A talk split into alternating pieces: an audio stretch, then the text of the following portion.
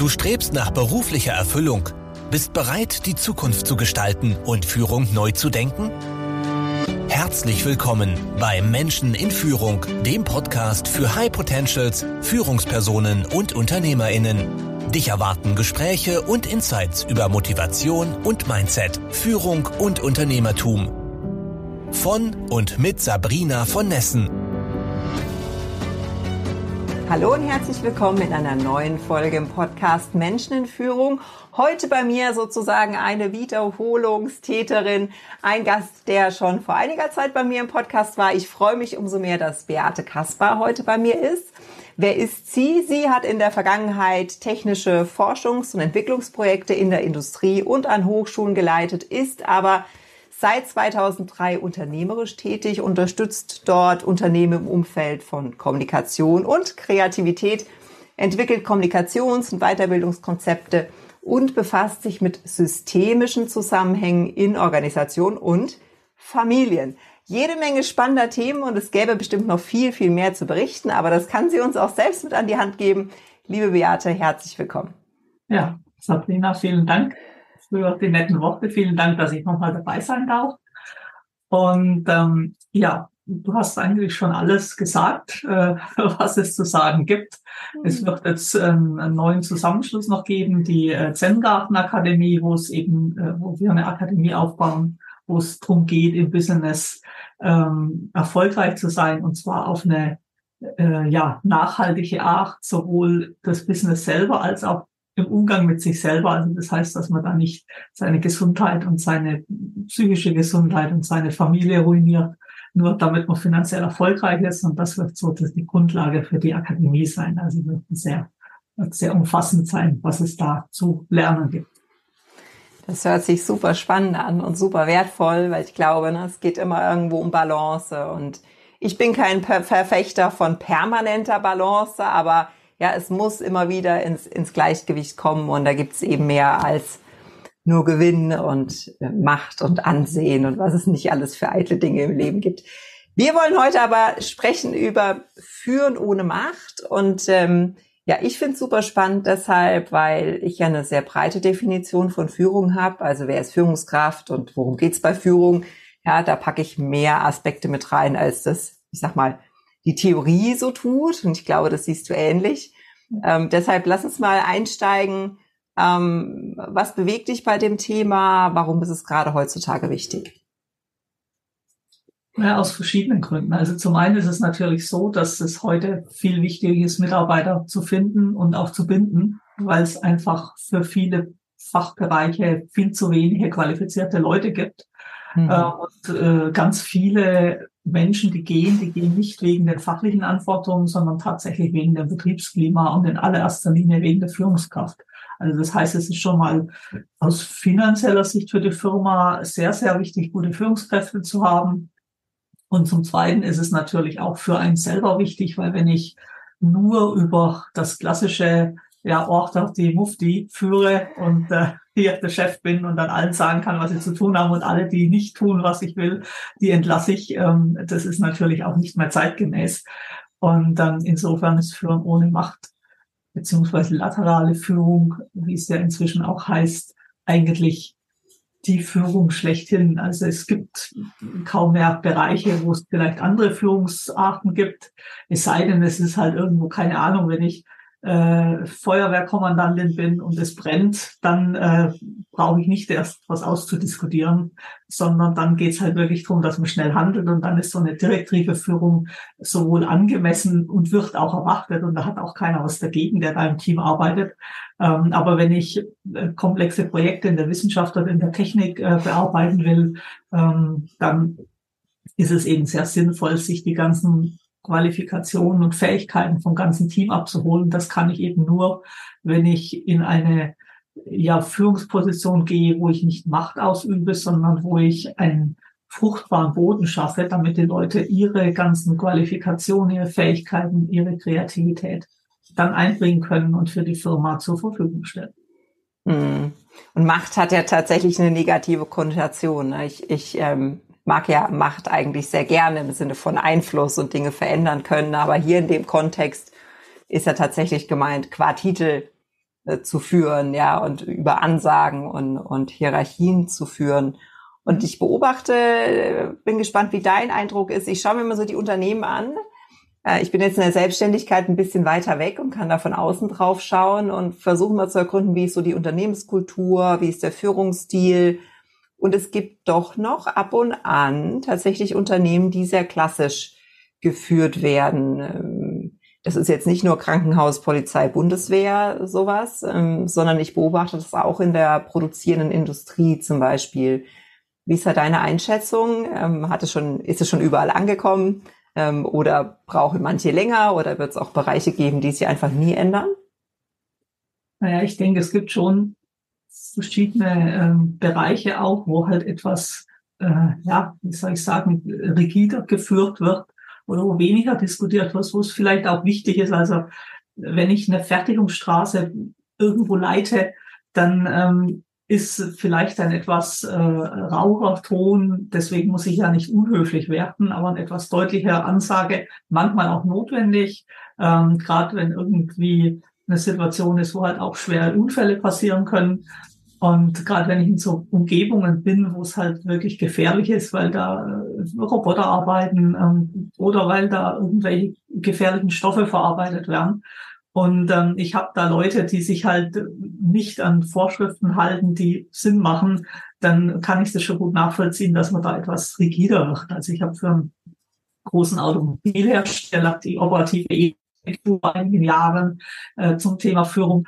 Und da ist halt ein etwas, wie sage ich jetzt, ein etwas deutlicher Ton und ich finde, der passt da auch hin und das nimmt auch keiner übel. Oder wenn ich einen Bautrupp irgendwo leite, äh, da muss ich schon manchmal auch durchgreifen. Und es wird aber auch erwartet von den Mitarbeitern. Also ich glaube, dass es auch Bereiche gibt, wenn man sich da so auf die softe Schiene aufsetzt, dass man dann gar nicht ernst genommen wird.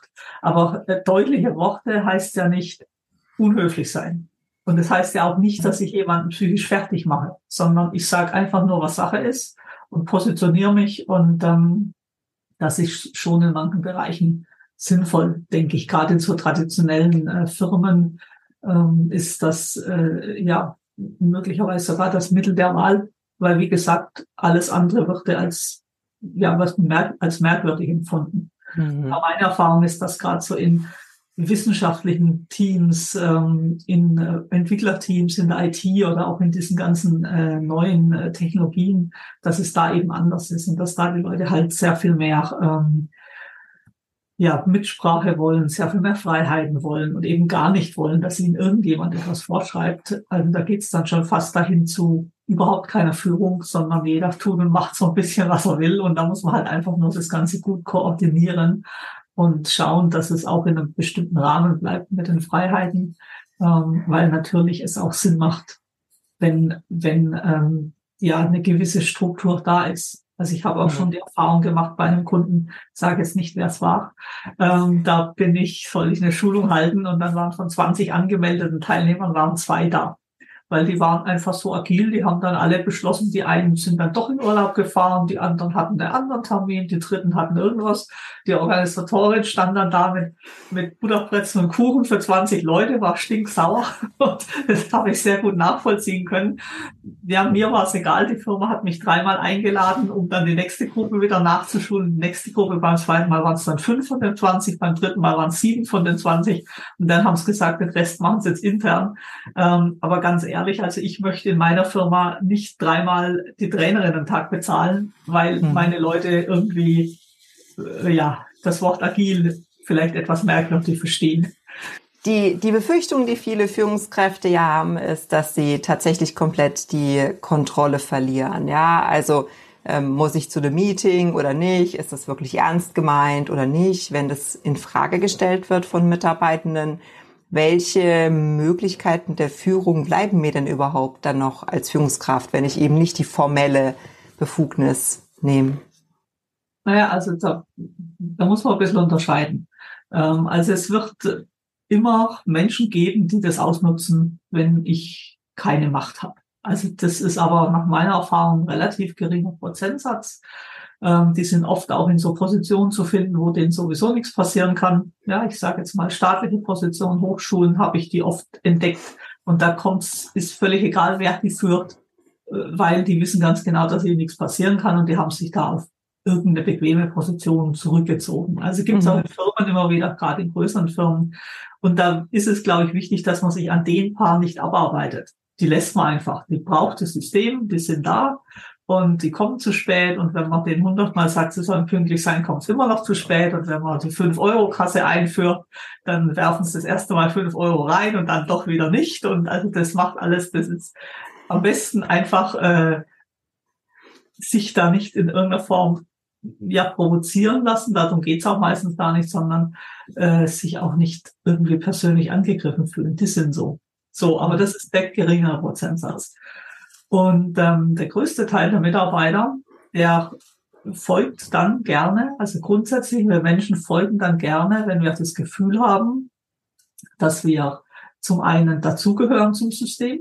Also das heißt auch eine Sicherheit vermitteln, dass nicht morgen ja, diese Hire-and-Fire-Mentalität hier einzieht und dass dann morgen schon der Arbeitsplatz weg ist äh, oder wenn man nur immer für ein paar Monate Verträge macht. Also das nimmt die Sicherheit. Also Menschen wollen dazugehören, die wollen sicher sein, dass das ihr System ist, äh, Familie ohnehin, aber genauso in Firmen, dass sie wissen, das ist meine Firma, da gehöre ich dazu. Und die gucken auch und die werfen mich nicht gleich raus, nur weil es mal ein bisschen schwieriger ist. Ähm, das ist in der heutigen Zeit verloren gegangen an vielen Stellen und die Firmenleitungen wundern sich dann, wenn die Mitarbeiterfluktuation groß ist und wenn das Engagement nicht so groß ist. Und das ist deswegen nicht so groß, weil die Leute nicht wissen, bin ich morgen da noch. Das ist Punkt eins. Ähm, der zweite Punkt ist auch ähm, die Wertschätzung. Die äh, Wertschätzung den Menschen gegenüber. Ich kann äh, sehr gut auch Kritik üben und trotzdem den Menschen wertschätzen. Also ich darf trennen zwischen fachlicher Kritik, die vielleicht mal sein muss zwischendurch, ähm, und den Menschen an sich. Und wenn ich den Menschen wertschätze, ähm, oder wie ich manchmal auch schon gesagt habe, wenn ich den Menschen liebe, und das meine ich jetzt nicht in irgendeiner sexuellen äh, Art und Weise, sondern ganz einfach in einer zwischenmenschlichen, ähm, aufrichtigen Art und Weise liebevoll mit den Mitarbeitern umgehen, kriegt man ein Business manche, die erschrecken da ein bisschen, wenn man so ein Wort sagt. Ähm, aber darum geht's. Das ist das, was wir Menschen wollen. Wir wollen gewertschätzt werden. Wir wollen freundlich, liebevoll und zuvorkommend behandelt werden. Und dann sind wir gerne wo. Das heißt, das darf ich als Führungs Führungskraft lernen, dass ich so mit den Menschen umgehe. Und der dritte Punkt, das ist äh, der Ausgleich von Geben und Nehmen. Das heißt, äh, wenn ich einen Mitarbeiter habe, der sehr gute Leistung bringt und wir hatten ein sehr gutes Jahr, dann freut er sich auch, wenn er daran beteiligt wird in irgendeiner Form. Und auch das darf ich als Führungskraft, soweit das natürlich in meinen Möglichkeiten steht, ähm, nach oben hin vertreten dass dann die Leute auch äh, einfach vielleicht ein 13. ein 14. Gehalt kriegen, wenn gute Zeiten sind. Weil in schlechten Zeiten werden oft Mitarbeiter gefragt, ob sie auch mal auf den Lohn verzichten, ob sie auch mal in Kurzarbeit gehen. Und der, der in schlechten Zeiten auch was verzichtet hat, der darf auch in guten Zeiten von dem profitieren, was die Firma verdient hat. Und das sollten nicht nur die Shareholder tun, sondern das sollten in erster Linie die Mitarbeiter tun. Und wenn man die drei Dinge beachtet, also den Ausgleich von Geben, Nehmen, die Wertschätzung und die Zugehörigkeit, die Sicherheit, dann hat man schon mal die meisten Mitarbeiter auf seiner Seite. Und das ist gar nicht so kompliziert. Nur manchmal habe ich das Gefühl, die Leute haben es vergessen. Ja, das habe ich mich gerade gefragt. Ne? Also auf der einen Seite sprichst du natürlich Faktoren an, die richtig und wichtig sind, aber eher auf der Ebene des Unternehmens liegen. Also alles, was die Organisationskultur und ähnliche Dinge anliegt, was ist, was ist richtig, was wird ähm, hervorgehoben, herausgestellt, gelobt. Ähm, das sind oft Themen, die äh, ja nicht von der Führungskraft, von der einzelnen Führungskraft gestaltet werden, sondern vom Führungsteam oder auch dem Gründer, Unternehmer, diese Dinge, wo du natürlich als Führungskraft nur begrenzt Einfluss hast. Und das andere, ich glaube, da stehen wir uns selbst auf dem Weg. Ne? Also ähm, Wertschätzung geben zu können, bedeutet ja auch immer mit sich selbst im Reinen zu sein und ähm, ja über die eigenen Schwächen auch mal hinwegsehen können. Ähm, welche Rolle spielt auf dieser persönlichen Ebene sowas wie emotionale Intelligenz? Ist mir gerade so als Schlagwort gekommen. Also die spielt äh, die Rolle schlechthin. Also wenn ich mich selber nicht führen kann, dann kann ich auch niemand anderen führen. Und das heißt jetzt nicht, dass ich perfekt und erleuchtet sein muss und schon alle Probleme gelöst haben muss, aber ich muss doch zumindest erkannt haben, dass es in meinem Leben vielleicht ein paar Themen gibt. Und ich darf mich damit beschäftigt haben, was vielleicht meine Trigger sind. Und ich darf dann auch rausfinden, dass der äh, Herr Müller aus der Disposition nur deswegen immer so auf mich wirkt, dass ich ihm was hinterher werfen könnte, weil der so meinem Papa so ähnlich ist und weil der genau das Gleiche sagt, wie der auch immer gesagt hat. Und dann bin ich schon mal einen guten Schritt weiter, weil dann kann ich mich in eine, also coaching technisch gesprochen, in eine Beta-Ebene begeben, ähm, zumindest nachdem ich dann meine Wut wieder verraucht ist und kann mal auf das Ganze draufschauen und stelle dann halt vielleicht fest, ähm, dass nicht die anderen das Problem sind, sondern in vielen Fällen ich selber das Problem bin, in Anführungszeichen, dass ich mich um meine Themen kümmern darf. Und wenn ich halt feststelle, ähm, ich habe immer wieder die gleichen ähm, Themen, es gibt immer wieder die gleichen äh, Konstellationen mit immer wieder sehr ähnlichen Mitarbeitern, dann macht es tatsächlich Sinn, wenn ich mir dann außerhalb der Firma einen Coach suche und äh, dann eben dieses Thema angehe und kläre, was denn da wirklich dahinter steckt.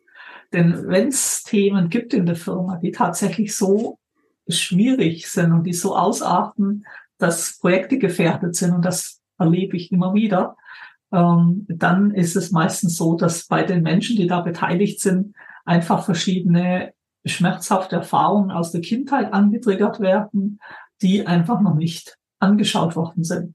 Und wenn ich bereit bin, die anzuschauen, dann ärgert mich auch plötzlich dieses Thema nicht mehr.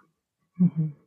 Und denke ich immer wieder, wie alt wir werden, oder? Ja, also ich meine, wir sind ja alle nicht mehr ganz taufrisch, sage ich jetzt mal. Und dann, äh, dann kommen immer wieder so Themen aus der Familie und, und der Kindheit hoch, ja. Einfach weil die bis dahin nicht, nicht verarbeitet wurden, stelle ich immer wieder fest. Und unser Geist würde sagen, nee, gibt's ja gar nicht. Ja, also ich meine, 40, 50 Jahre später, was will mich da noch die Kindheit beeinflussen?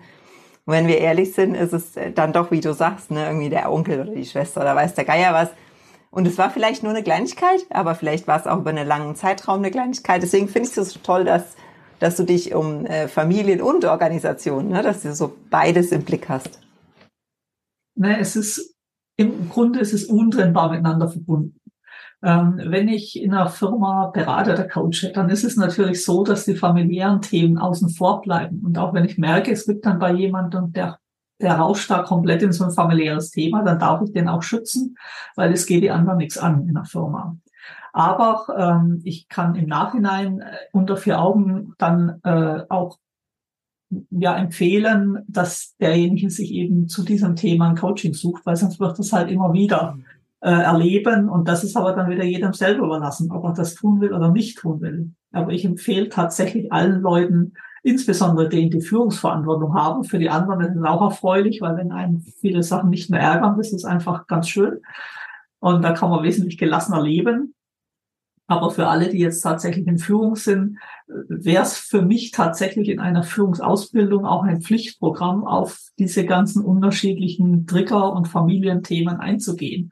Weil die Sachen sind deswegen so ähm, so, so problematisch, weil sie wirken im Verborgenen. Ich merke nur, ich kriege eine unheimliche Wut. Hinter der Wut steht was anderes. Also die Wut, es ist kein primäres Gefühl, sondern da steht Hilflosigkeit dahinter, da steht Angst dahinter und da steht irgendwas dahinter, was ich in der Regel im Alter zwischen null und sieben Jahren erlebt habe. Und vielleicht erinnere ich mich da gar nicht mehr dran. Vielleicht weiß ich es auch noch ganz genau. Vielleicht schiebe ich es auf die Seite. Ähm, und es, es führt aber dazu, dass ich mich so verhalte, wie ich mich verhalte. Und dass es dann für mein Umfeld halt unter Umständen schwierig wird, mit mir auszukommen, weil mein Umfeld immer wieder das spiegelt, was ich in der Kindheit erlebt habe. Und ähm, es gibt einen wunderbaren Film, der heißt The Kid, mit dem, das ist irgendein so Action-Darsteller, weiß ich gerade gar nicht. Und da geht's genau darum. Also der, bei dem taucht dann sein inneres Kind auf und ähm, geht mit ihm in die Vergangenheit und der erkennt dann eben, was in seiner Kindheit passiert ist, dass er zu so einem eher egozentrischen Narzissten geworden ist. Also es gibt ein Happy End und der äh, erfährt, äh, erfährt Erläuterung und erfährt ein ganz neues Leben. Und, äh, aber es ist total schön, der, der, sehr empfehlenswert. Aber der egozentrische Narzisst ist ganz bestimmt nicht der, der sich um Führung ohne Macht irgendwie sorgt und der dann aus freien Stücken ins Coaching geht. Also da bin ich noch nicht bei dir, aber dass es dem gut tun würde, da bin ich auf jeden Fall bei dir. Lass uns nochmal den Schwing zurück machen. Emotionen, Glaubenssätze, Trigger sind ganz bestimmt Themen, die uns hinderlich sein können bei der Führung und im speziellen Führen ohne Macht. Gibt es denn andere Herausforderungen, die dir begegnet sind, vielleicht auch im Coaching begegnet sind, ähm, wo du sagst, oh ja, da sollte man drauf achten oder sei drauf vorbereitet? Also ich möchte noch mal einen ganz kleinen Schritt zurückgehen zu dem Thema Narzissmus, weil das ist ja gerade in den Firmen und im Internet so sehr präsent. Und ähm, wenn wir als Kind äh, starke emotionale Belastungen erleben, dann gibt es zwei Wege entweder wir ziehen uns komplett in uns selber zurück und wählen eben diese, diesen narzisstischen Umgang. Das heißt, ich lerne, ich kriege im Außen nichts, was ich suche. Ich kümmere mich jetzt nur noch um mich selber. Und das heißt aber, dass ich eine Trennung zwischen meinem inneren Kind und mir selber schaffe und ich baue eine Scheinpersönlichkeit auf. Und ich rede jetzt nicht von einem klinischen Narzissmus, wo der Mensch das wirklich nicht fühlen kann, sondern ich rede von einem äh, Narzissmus, der wird halt auch so genannt meistens. Das ist aber eigentlich kein Narzissmus im klinischen Sinne, sondern das ist einfach ähm, eine, ein Umgang mit kindlichem Schmerz, mit kindlichem Leid, der halt in diese Richtung führt. Und dann gibt es den anderen Umgang. Das ist der empathische. Der ist bei uns sehr beliebt, weil die Menschen sind total nett. Die sind immer für alle da und die machen immer alles für alle anderen und vergessen dabei aber sich selber. Das ist so, wie wenn man immer kocht für die eigenen Kinder und die freuen sich schon auf die tollen Spaghetti mit Tomatensauce und jeden Tag aufs Neue trägt man die Spaghetti zu den Nachbarn und die eigenen Kinder kriegen nichts. Das ist der empathische Umgang. Der guckt dann nur noch auf die schwierige Situation mit den Eltern, versucht mit ganz nett sein und alles für andere zu tun, das Thema zu klären. Da ist auch das Thema Helfersyndrom drin. Und der andere versucht es halt mit Zentren Verhaltensweisen, weil er sagt, gut, da ist eh nichts zu holen, ich gucke nur noch auf mich, ist auch genauso verloren. Ist sogar noch verloren, auch mit derjenige, der das mit dem empathischen Zugang macht, weil der hat zumindest schon mal gelernt, sich um jemanden zu kümmern und muss das jetzt nur noch auf sich selber übertragen. Das heißt, wie auch immer das zustande kommt, der, der das auf die empathische Art löst, der hat sogar größere Chancen, das zu klären später für sich und wird auch tatsächlich eher ins Coaching kommen, das was du gesagt hast. Menschen, die diesen narzisstischen Ansatz gewählt haben, die verstehen immer gar nicht, weil die gar nicht sich selbst reflektieren in der Regel, sondern immer sagen im Außen, die sind alle blöd und ähm, das ist aber eine Fassade. Und da ist es tatsächlich oft so, das sind die, die dann wirklich erst im hohen Alter kommen und sagen, also jetzt ist mir die fünfte Frau davon gelaufen und hat gesagt, dass ich ein äh, unmöglicher Mensch bin. Vielleicht hat es etwas derber ausgedrückt, aber und ähm, jetzt habe ich schon wieder den Sektenjob verloren. Ich habe die dritte Firma in den Sand gesetzt. Ständig bin ich insolvent. Die Kunden laufen weg und die merken dann einfach erst über viele Jahre, dass es ja vielleicht jetzt doch ein bisschen komisch ist, dass immer sie das trifft.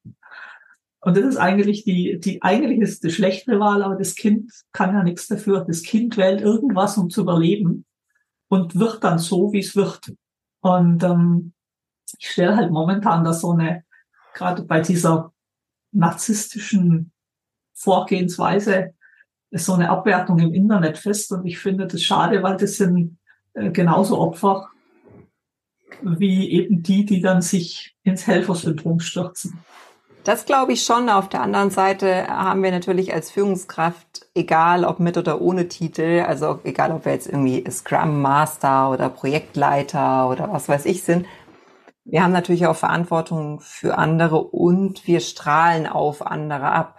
Ja, mhm. also ich glaube, da ist halt genau die Grenze. Ähm, das eine ist, was ist mit dir selbst passiert und ich habe mhm. totales Verständnis dafür, wenn Menschen seltsame Reaktionen zeigen, in welche Richtung auch immer. Ja, ich meine, wir sind alle ein bisschen seltsam, wenn wir ehrlich sind. wenn wir die Maske weit genug runterlassen, hat jeder irgendwas im Garten vergraben, ja. Ähm, aber die Frage ist, ja, wo ist, wo ist die Grenze im Außen und ähm, wie, wie, also darf ich es zulassen, dass andere Menschen Schaden nehmen, nur weil ich ein Problem habe? Ja, ich glaube, da ist irgendwo eine eine Grauzone. Genau, na, da bin ich in der Verantwortung, als da bin ich jetzt als Vorgesetzte, Vorgesetzter von, Vor, von Vorgesetzten in der Verantwortung, äh, wenn ich merke, dass jemand da seine Themen, und da ist es tatsächlich äh, die egozentrische Art, die dann halt störender ist. Äh, bei dem anderen muss ich eher aufpassen, dass er nicht irgendwann in irgendeine Erschöpfungsdepression hineinrauscht, weil er nur noch für andere da ist. Ich hatte mal einen Chef, dem konnte man alles zurückdelegieren. Das haben viele auch gemacht der hat eben genau dieses Thema gehabt. Der hat immer allen überall geholfen und er war dann halt irgendwann komplett erschöpft. Bei dem habe ich erlebt, dass er, ich habe den ganz gut gekannt, dass er auf der Heimfahrt weinend im Auto gesessen ist, weil er so fertig war. Und der hat das eben diesen anderen Weg, der ist für die Firma nicht so schädlich, sondern da passiert es einfach nur, dass der selber irgendwann ausfällt wahrscheinlich, wenn der so also wenn der sich so verausgabt. Mhm. Und die, die andere Seite, da darf ich natürlich meine Firma und meine Mitarbeiter schützen. Also ich darf so jemanden, wenn er sich als beratungsresistent äh, zeigt ähm, und ich ihm Chancen gegeben habe, sich zu ändern, dann würde ich den auch entlassen. Also ich werde auch sehr konsequent, weil so jemand schadet tatsächlich der Firma. Und ähm, es ist genau das, was du sagst. Äh, natürlich, das, die eine Seite ist, ich verstehe das, die eine Seite ist, ich gebe auch Menschen eine Chance, aber die andere Seite ist auch, und da brauche ich jetzt eine Konsequenz zu sagen, ja, aber ähm, andere leiden darunter und deswegen wird das mit uns nichts. Also mhm. das ist die andere Seite der Medaille, dass ich auch eine gewisse, äh, ja, eine gewisse Härte, nenne ich es jetzt mal, haben darf, weil ich ja auch was umsetzen will in meiner Firma und weil ich es nicht brauchen kann, dass es da jemanden gibt, der das alles zerstört, weil er irgendein Kindheitsproblem hat. Also. Oder nennen wir es Konsequenz und nicht Härte und schon ist es das schönere Wort. Ne? Also es mit dem Entlassen ich glaube, das ist mehr so eine theoretische Diskussion. Das ist ja in Deutschland, äh, sagen wir mal, zumindest ab einer bestimmten Größenordnung wirklich sehr schwierig äh, zu kündigen. Ja, aber anderes Thema. Ich würde mal so die die äh, die letzten fünf Minuten zusammenfassen und sagen: Führen und gerade führen ohne Macht ist immer verbunden mit mit Persönlichkeit, mit authentisch sein, mit ein Stück weit auch die, die Maske runterlassen, weil gerade wenn du nicht mehr so viele formelle Führungsinstrumente hast, ja, irgendwelche Vorschriften, Regeln, Anordnungen, Anweisungen, irgendwie das Führen über Boni oder wenn du das alles nicht hast, was bleibt, bist du als Mensch. Genau. Ja, und ähm, dann ist es umso wichtiger, äh, in dir selbst aufzuräumen. Hilft ja nichts. Ja, also da mal genauer hinzuschauen, was äh, vielleicht im Magen liegt. Gibt es ja. noch andere Punkte, wo du sagst, das möchte ich euch mit auf den Weg geben, so um das Thema ein bisschen abzurunden? Ähm, Wenn es um Führen ohne Macht gibt, kümmere dich um dich selbst, schau genau hin, räum bei dir auf und, und gibt es noch andere Punkte, die du äh, mitgeben willst?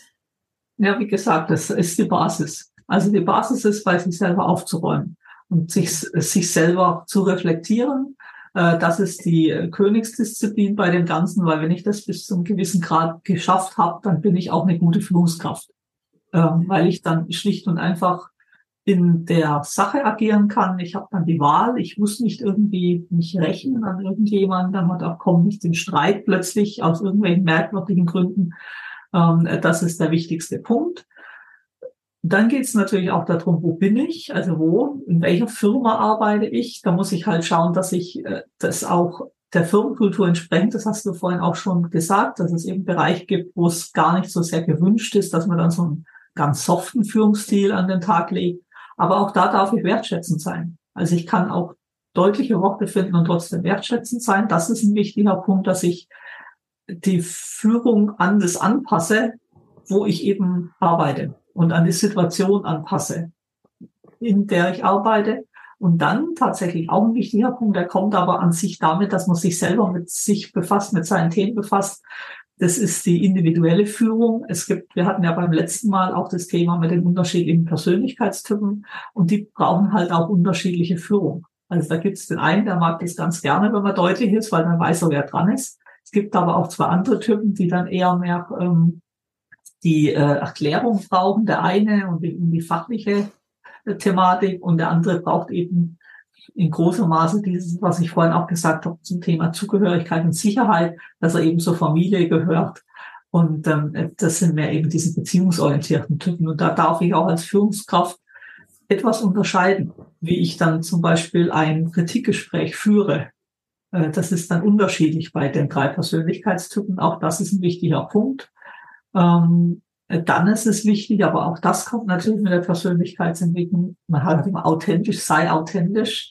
Ja, authentisch sein heißt nicht, dass ich meine miserable Laune am Morgen dadurch ausagiere, dass ich die Kaffeetasse werfe, ähm, sondern authentisch heißt halt einfach, dass ich eben keine Maske aufhab, sondern dass ich mich auch zeige in meiner Menschlichkeit, ähm, auch in meiner Verletzlichkeit, ohne dass ich jetzt gleich in Tränen ausbrechen muss in der Besprechung, ich daraus äh, kundtun, äh, wenn mich was enttäuscht hat, äh, was jemand gemacht hat. Wenn mir jemand in den Rücken gefallen ist, dann darf ich das dem auch durchaus spiegeln und darf ihm das auch näher bringen. Ja, und damit ist man schon mal ein ganzes Stück weit vorangekommen.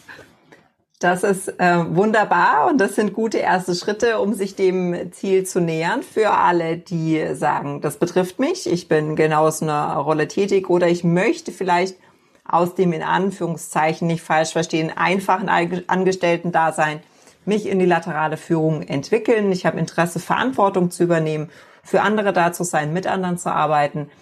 Wenn ihr da nicht weiterkommt und euch das ähm, heute zwar neugierig gemacht habt, aber ihr denkt, oh, da fehlt noch was, dann könnt ihr euch auf jeden Fall an Beate wenden. Die Links kommen natürlich in die Show Notes und ich empfehle auch die erste Folge, die wir beide gemeinsam gemacht haben, auch dazu der Link in den Show Notes. Liebe Beate, es war wie immer eine Freude, mit dir zu sprechen. Ähm, Danke. Die, Dankeschön, Dankeschön. Die Frage, die ich dir, glaube ich, das letzte Mal noch nicht gestellt habe, äh, und wenn nicht, ist auch nicht schlimm, ich aber jetzt allen meinen Gästen stelle, ist, Achtung, ähm, was ist für dich Führung? Und antworte gerne so kurz oder lang, wie das für dich passt. Führung. Führung ist für mich ein Begriff, der passt auf eigentlich auf fast alles im Leben. Also der, sich selber führen, andere führen. Ähm, also Führung ist für mich tatsächlich so ein, so ein Basisbegriff für ein gelungenes Privat- und Geschäftsleben. Wenn man das kann, dann läuft es in der Regel gut. In allen Bereichen des Lebens. Und deshalb finde ich es so spannend, mich mit dem Thema zu beschäftigen. Liebe Beate, es war eine Freude. Herzlichen Dank, dass du zu Gast warst ja, vielen Dank für die Einladung. War wieder sehr äh, schön, mit dir zu sprechen. Dann sage ich bis zum nächsten Mal und an alle da draußen eine wunderbare Woche. Macht's gut. Danke fürs Zuhören. Wenn dir diese Folge gefallen hat und du den Podcast unterstützen möchtest, teile ihn bitte mit deinen Freunden und hinterlasse eine Bewertung und Rezension. Weitere Infos und Ressourcen findest du unter www.sabrina-von-nessen.com. Das war's für diese Folge. Bis zum nächsten Mal.